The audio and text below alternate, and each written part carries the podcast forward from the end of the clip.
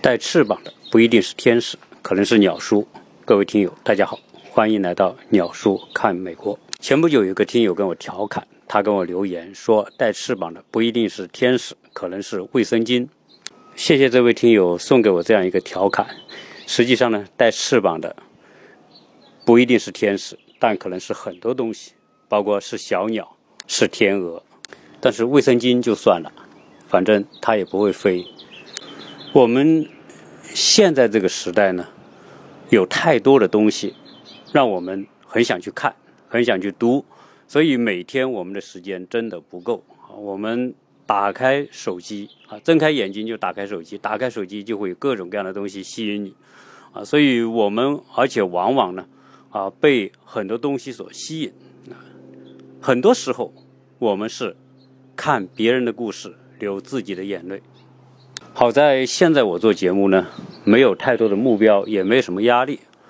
也没有什么人在后面推我们，所以我们想聊什么东西就聊什么。本来我们在这之前有一期节目是录好了的，就是关于呃我和我太太一起我们在讨论我们所经历过的旅程。好，我们这么多年去过不少地方，在这么多的旅程当中，哪一趟旅程让我们印象最为深刻？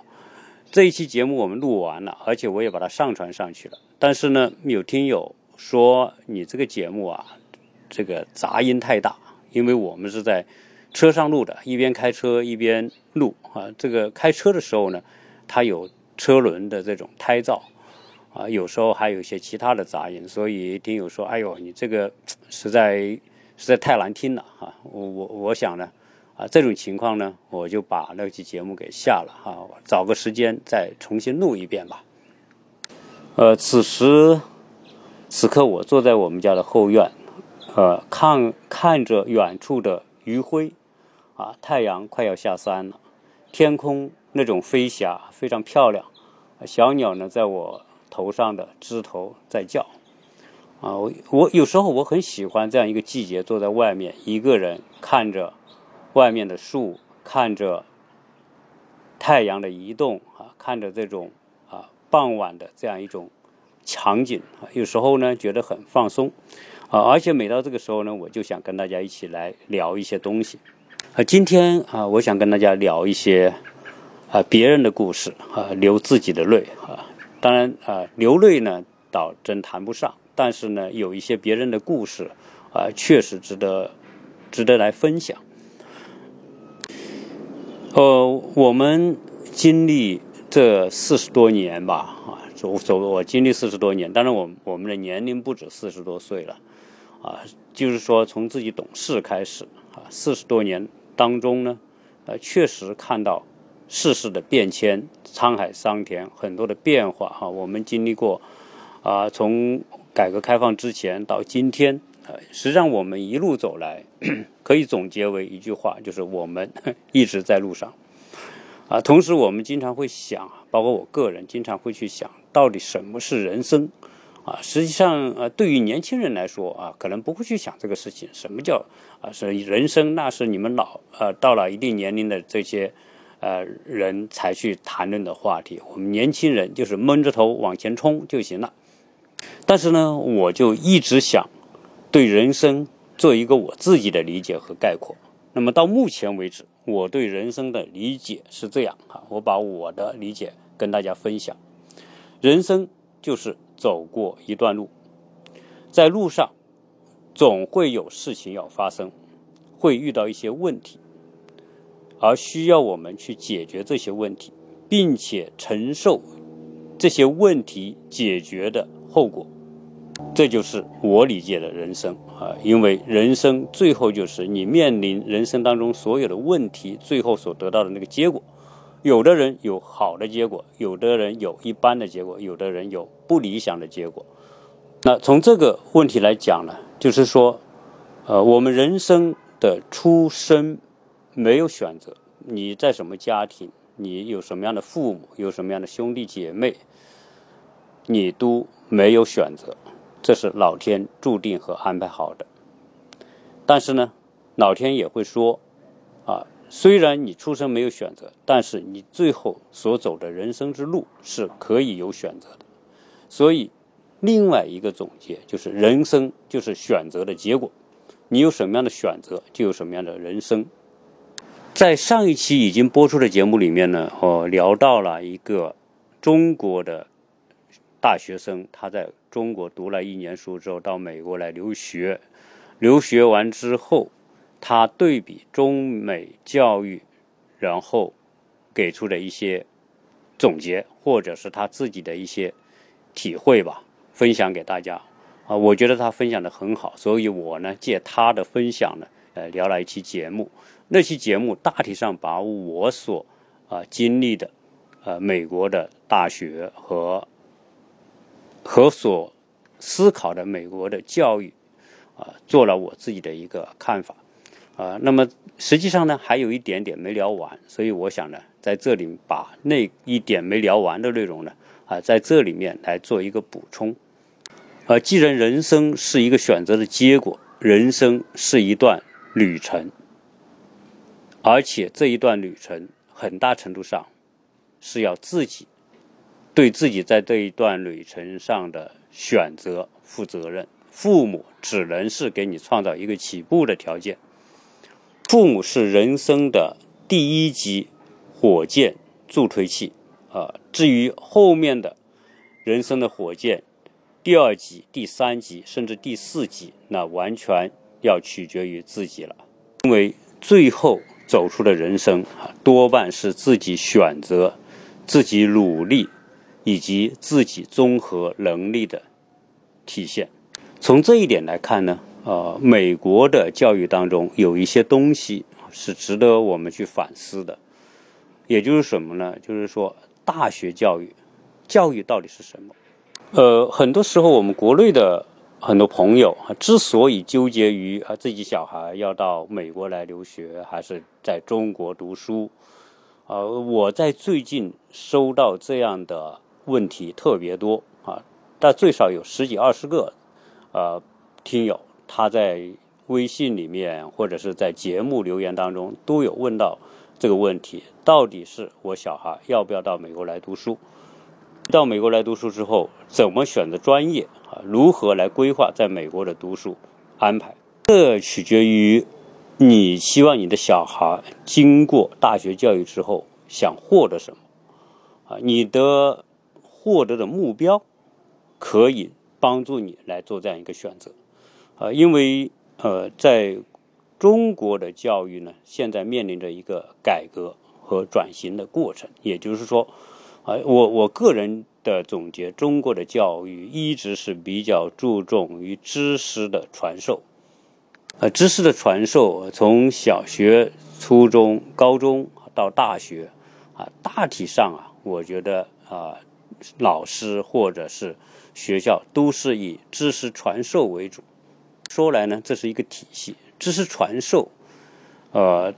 这是中国教育的最核心的内容。那知识传授好不好呢？啊，都很多人会说，知识就是力量，啊，所以知识传授，当然我们学习嘛，不就是学知识？受教育不就是学知识嘛？对于这一点来说，哈，我个人的反思是，它既对又不全对。啊，我们学习当然是学知识，但是知识分很多种，关键问题是我们这个知识是。是知识本身，还是一种获得知识的能力啊？这两者就有很大的区别哈。当然，呃，这里面我们说授人以鱼，不如授人以渔啊。这个前面这个鱼呢，就是呃一条鱼的鱼啊，没有三点水啊。后面那个鱼呢，是有三点水的鱼啊，就是捕鱼的鱼。啊，这两个鱼啊，一个是指鱼本身，第二个是指捕鱼的方法啊。所以你对教育的追求，如果是想获得捕鱼的方法，那如果读大学，找一个不错的美国大学，我觉得更有助于实现这些目标。如果是想获得一个好的成绩而言，啊，实际上在国内。也是不错的，而有很多听友啊，也不一定认同我的看法。他们说，呃，中国现在教育也在改革，现在也在向授人以渔，就是那个捕鱼的鱼鱼这个方向发展啊，在传授啊学习方法、传授思维方法等等啊，我我想肯定是有的啊，毕竟中国大学啊要服务于市场，很多东西会有转变，但是呢，中国教育是个体系，这个这是一艘很大的船。啊，而且中国教育呢，本身就是个育人的过程啊。整个一代的教师是要一个相当长的时间来培养出教师的体系。啊，我们现在的教师体系大体上来说还是属于啊传授知识型的教师。啊，我想我这个评价不一定啊。被大家所接受，但是以我个人的理解啊，因为一个体系的转变不是那么容易啊。从啊现在我们所追求的这些呃学习的方法，在国内，我的小孩在美国，呃，他的很多同学在国内，啊，他们大量的时间投入在学习当中，投入在对成绩的追求和比拼当中。啊，这个为了获得好成绩，大量的做题目啊，这个学习的压力很重，啊，这些呢都是为了学习和消化一种知识。这个角度来说啊，是解题作为一个重点的目标和方向。呃，有相当多的国内的老师或者学校啊，都是属于那种 那种保姆型的啊。什么叫保姆呢？就是做好一顿饭。一做好一顿菜，然后把饭和菜搅碎、搅碎了、搅熟了，再再给再给学生去吃，这种感觉啊，就是就是啊背啊，然后呢就是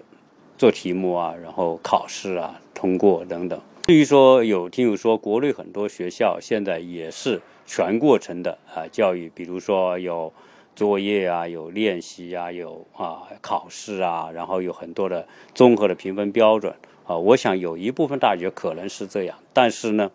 啊，以这个学生他自己在国内读过一年，然后在美国读完他的本科所得到的体会是，美国的大学它的整个过程更着重于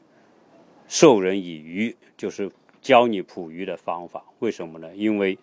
啊，实际上在大学了，大学整个过程当中，我觉得啊，它一个最重要的就是说，当你面对问题的时候，你如何去解决这些问题？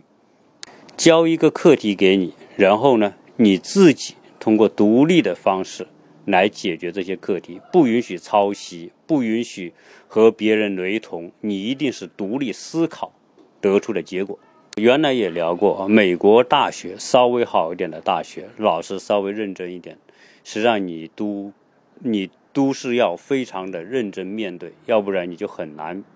很难及格，很难毕业的。因为现在啊，美国防止抄袭啊有很多方法啊。通过互联网的方法，有专门的软件和工具，可以知道你所完成的作业是抄的还是自己完成的，相似度有百分之多少。凡是相似度超过百分之二十的，老师就可以界定你是抄袭别人的，然后你这个作业就可能通不过，甚至还会带来带来哈对自己极为不利的啊，跟剽窃相关的这样一个啊。一个结果啊，因为在美国，一旦是剽剽窃啊别人的学术成果，那是啊那是非常糟糕的事情。所以从这一点来说呢，啊，不管你啊，比如说，不管你是到美国来好，还是在中国也好，啊，你都要找这一类的学校，而且这一类的学校呢，啊，真正有可能你读书确实你要花很多功夫啊。花很多精力，压力也挺大的，啊！但是这样一个历练过程经历之后，啊，你就会逐步培养成自己独立的思维方式，独立思考永远是最重要的。然后呢，啊，在思考的前提之下，自己动手去解决问题。从这个角度来说，大学四年或者研究生两年、三年，啊，这个这六年下来，就是将一个人从基础材料打造成比较优秀的这样一个工具的过程。就大学教育，第一是塑造一个好的思维模式、思维方式，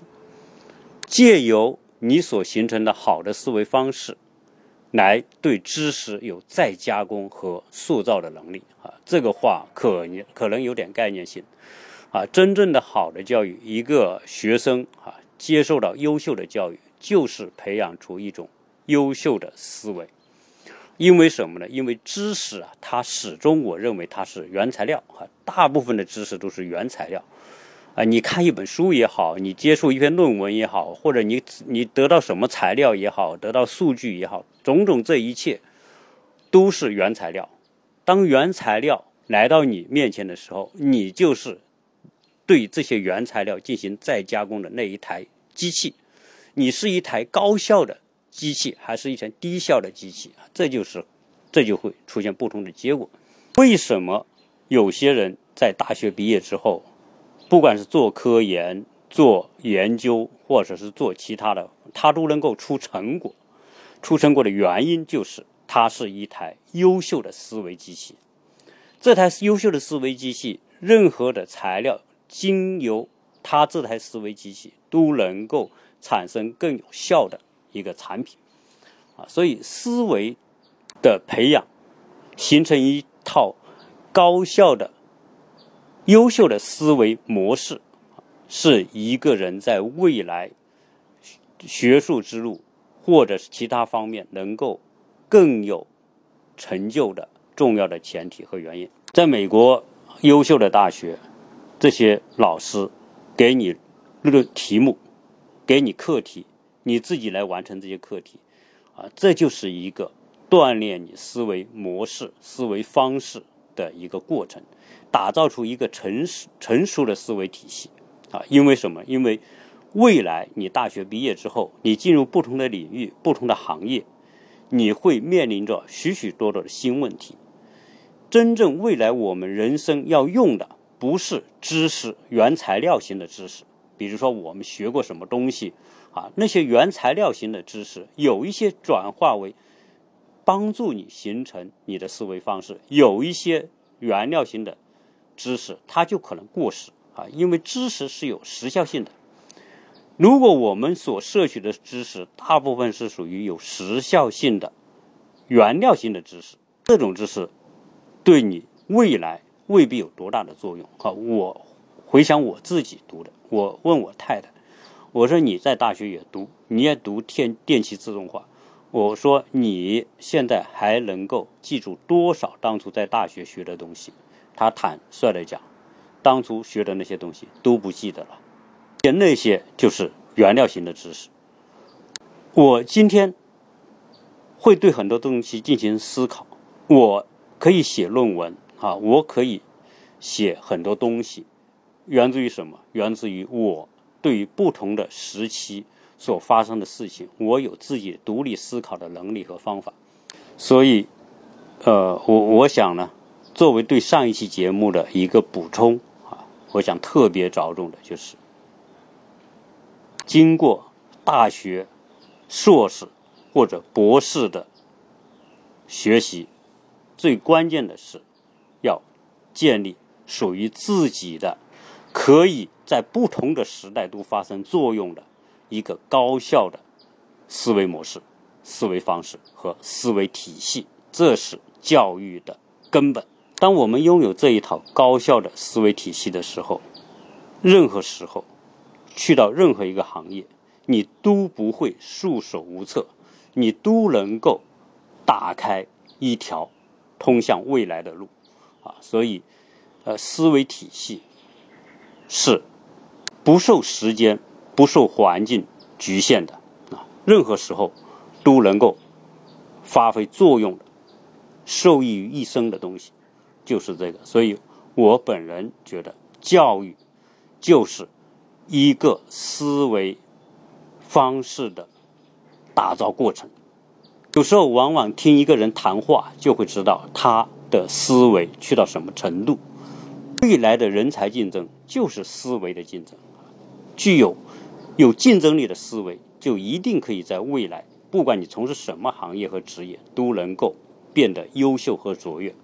呃，扯了这么多啊，呃，对上一期啊节目做这样一个补充。那我想呢，接下来就聊一聊这个人生路上的一些事情。呃，最近我一直关注一个人，这个人呢，呃，是是一个。在我们其他人看来，都认为是一个很不简单的一个人，因为啊，他当然他并没有说做出多么轰轰烈烈的事情，但是呢，他做了一件让绝大部分人都会敬佩的事情。敬佩不是出于他的成就，而是出于他的精神。这个人啊，到目前为止也并太。并不是太有名啊，这个人姓朱，叫朱志文啊。大家好像会觉得朱志文似乎听过，呃，因为有一个唱歌的叫朱志文，叫大衣哥啊。但是我要说的呢，倒不是这个大衣哥啊，大衣哥是因为唱这个什么《星光大道》还是什么这个出名的。我说的这个朱志文呢，啊，在读音上跟他一样，这个人。姓朱，就朱德的朱；志是同志的志；文啊是文章的文。呃，这哥们他做的这件事情就是骑自行车环游世界啊。那当然，这件事情完全就是一个个人的人生目标和方法啊。以他所做这样一件事情呢，我觉得充分的展现了一个人内心所具有的。啊，相当强大的一种能力，啊，这种强大的能力啊，我想绝大部分的人都都做不到，因为他从二十四岁开始大学毕业，工作没多久，就决定去闯荡世界，骑自行车去环游世界，啊，而他家庭呢是一直不支持他的，他的父母，他的兄弟。都不支持他，一开始都不支持他，而且不理解你干嘛？刚刚毕业，对吧？放着好好的工作不做，在上海，你好好的工作，对吧？啊，像别人一样啊，你要有机会提升啊，让自己升职，让自己收入增加，然后呢，啊，这个成家等等，你不，你应该按这样一个常规程序往前走嘛？啊，你干嘛说要放掉工作辞职，然后去辞？骑行环游世界呢？在这样一个功利化的时代，你骑骑行环环游世界能给你带来什么？但是这个小伙子打定主意之后，听从他自己的声音，听从他内心的召唤，他以各种方式跟家里人谈判，跟家里人沟通，啊，最后家里人莫拧不过他，啊，然后呢，同意他去试一试。啊，到目前为止，他已经骑行八年，也就是说，他骑着自行车在围着地球走了八年，经历了五十多个国家，啊，他的整个自行车的足迹遍布了亚洲、中东、非洲、南美洲、北美洲，啊，所以。我也是偶然的一个机会看到他的视频，啊，他这个视频啊，坦率讲呢，啊，就自己一边行一边走，经历什么事情就把它录下来，然后呢，啊，就把它放在 YouTube 或者放在啊头条或者放在其他的这些网站上，啊，我我知道他放了很多网站，啊，对于这个过程我就一直很好奇，我当然更更是因为他这样一种。在孤独当中行进的这样一种勇气和毅力，征服了我，啊，所以我就一直看他的这个整个骑行过程当中上传的这些视频，啊，我还是相当的震撼。他应该是以骑行的方式挑战人的极限的一个典型的例子，啊，在全世界像他这样。长时间的、大范围的骑行啊，可能到现在为止找不出十个，具体是多少我不知道。但是我觉得他真的是属于特别特别独特的那一个。他的整个骑行过程，很好的体现了我刚才谈的教育，就是在路上的一个旅途旅程过程。啊，那实际上呢，我们的大学教育和这个朱志文的骑行，从某个角度来说啊，是有异曲同工之妙。我们读书是为了获得某种能力，特别是某种思维能力、某种勇气和信心。朱志文整个骑行过程当中遇到的种种的挑战、种种的压力啊、种种艰难，真的是将人生之路啊浓缩在他骑行在世界的这样一个路上啊，展现出啊我。刚才对人生的那样一个解释，人生就是一个人一段人生的旅旅途，人生是一段旅途，在这段旅途过程当中，你会遇到一些问题，需要你自己去解决这些问题，需要你自己用信心和勇气去面对这些问题，并且最后这些问题的解决的结果叠加起来，就是最后的人生的结果。啊，那他骑自行车这个过程过程。啊，所遇到的种种的挑战啊，恰好体现了这样一个精神，这样一个过程。朱志文他从二零一二年开始，开始他的骑行的环球之旅。在说服他的家人之后呢，先去了一趟印度啊，骑自行车在印度兜了一圈，一万多公里。完了之后呢，觉得感觉不错。家里人觉得他也还行，结果呢，他紧接着就去了东南亚。东南亚完了之后呢，他就去到了啊伊朗，啊骑车到伊朗，经由伊朗，再经过中东，又到了埃及，然后呢就穿行整个非洲大陆，一直到啊非洲的最南端。到了非洲之后呢，他又到达了阿根廷啊，当然这个可能是坐飞机吧，啊，从南非飞到阿根廷，从阿根廷最南端骑车一直往北走啊，经过啊进入巴西啊，而且在二零二零年还参正好遇上当时巴西的奥运会。巴西奥运会之后呢，他沿着巴西啊向北啊，一直经过中美洲啊、墨西哥，然后呢啊又到了美国。他在美国呢啊沿着西边一直走啊，从西南一直到了美国的西北，然后呢进入加拿大，在加拿大之后呢。啊，穿过加拿大之后呢，又到了阿拉斯加。我呢看的最多的是他从美洲到阿拉斯加的过程，特别是在阿拉斯加哈，他拍了很多，呃，到了北极圈内拍的那些极光的照片等等。啊，整个过程阿拉斯加啊又特别冷啊，而且又经历个现在的这个疫情，所以这个过程呢，我觉得如果叫我哈。我想我可能做不到，我没办法。那那那种条件实在是太不容易了，冰天雪地骑着自行车一个人，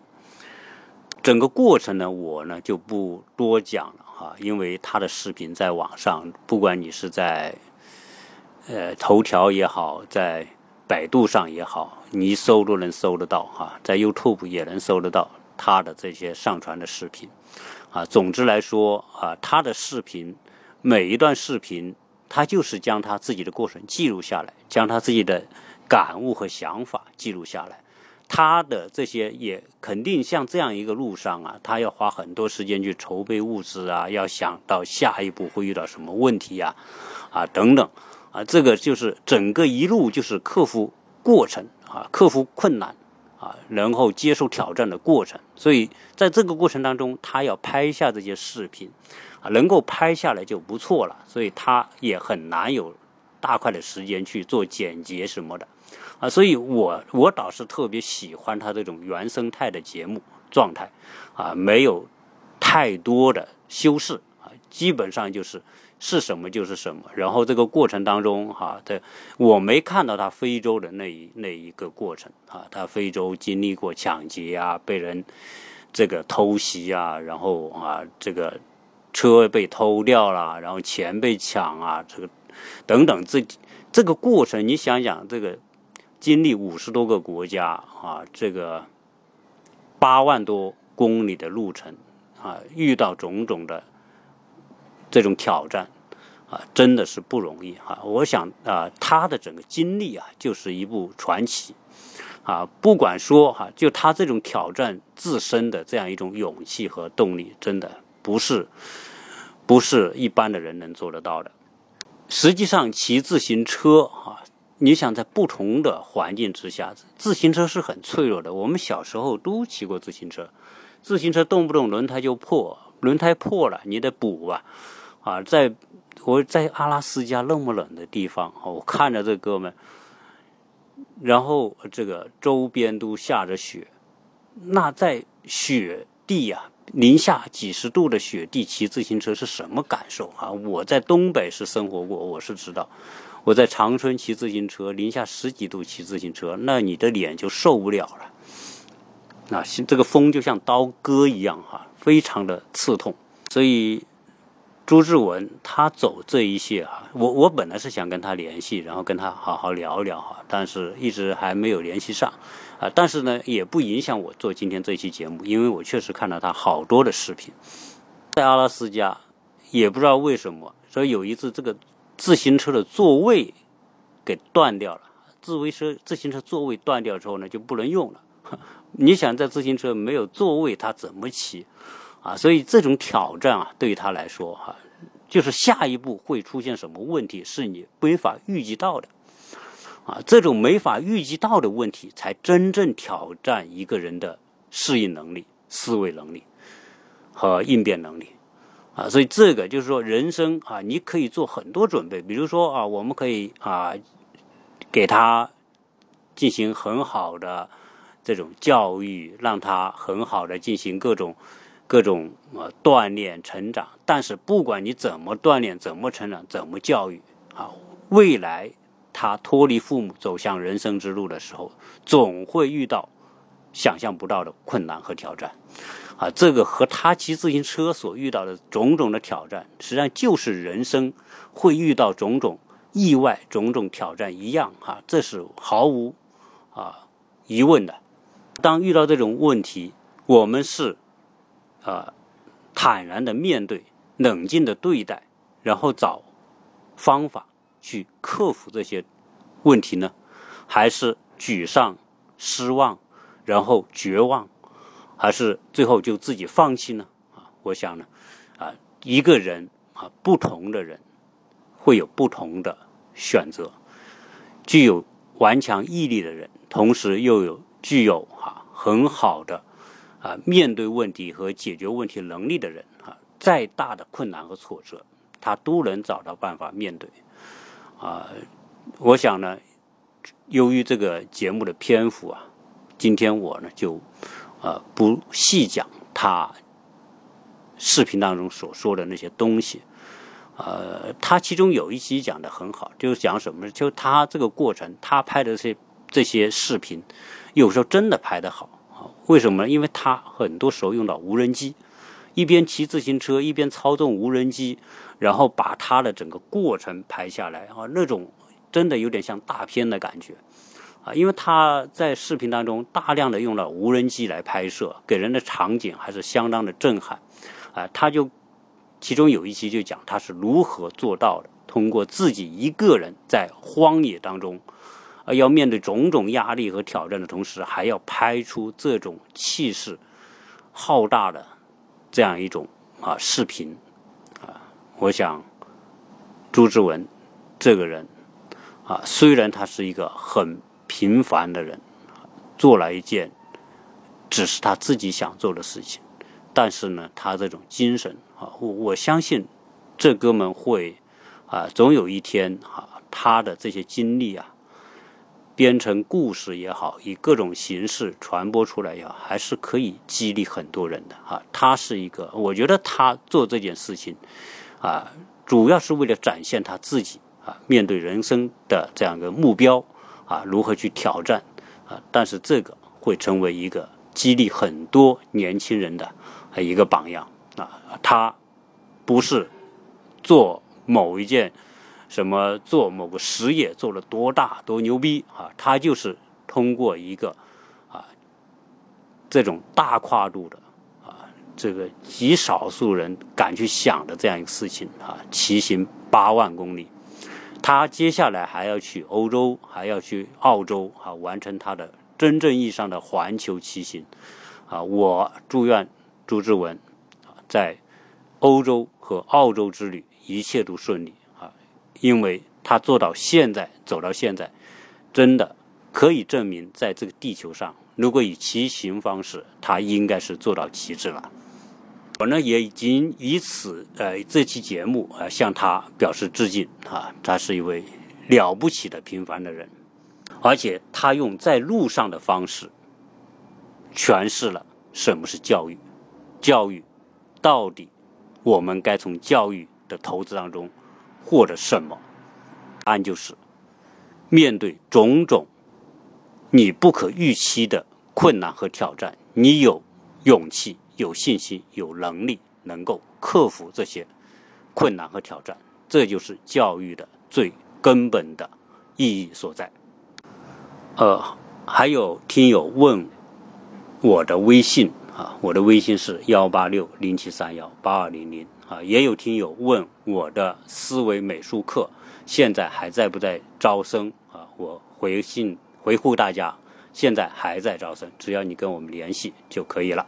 好，这一期就聊这么多，谢谢大家的收听。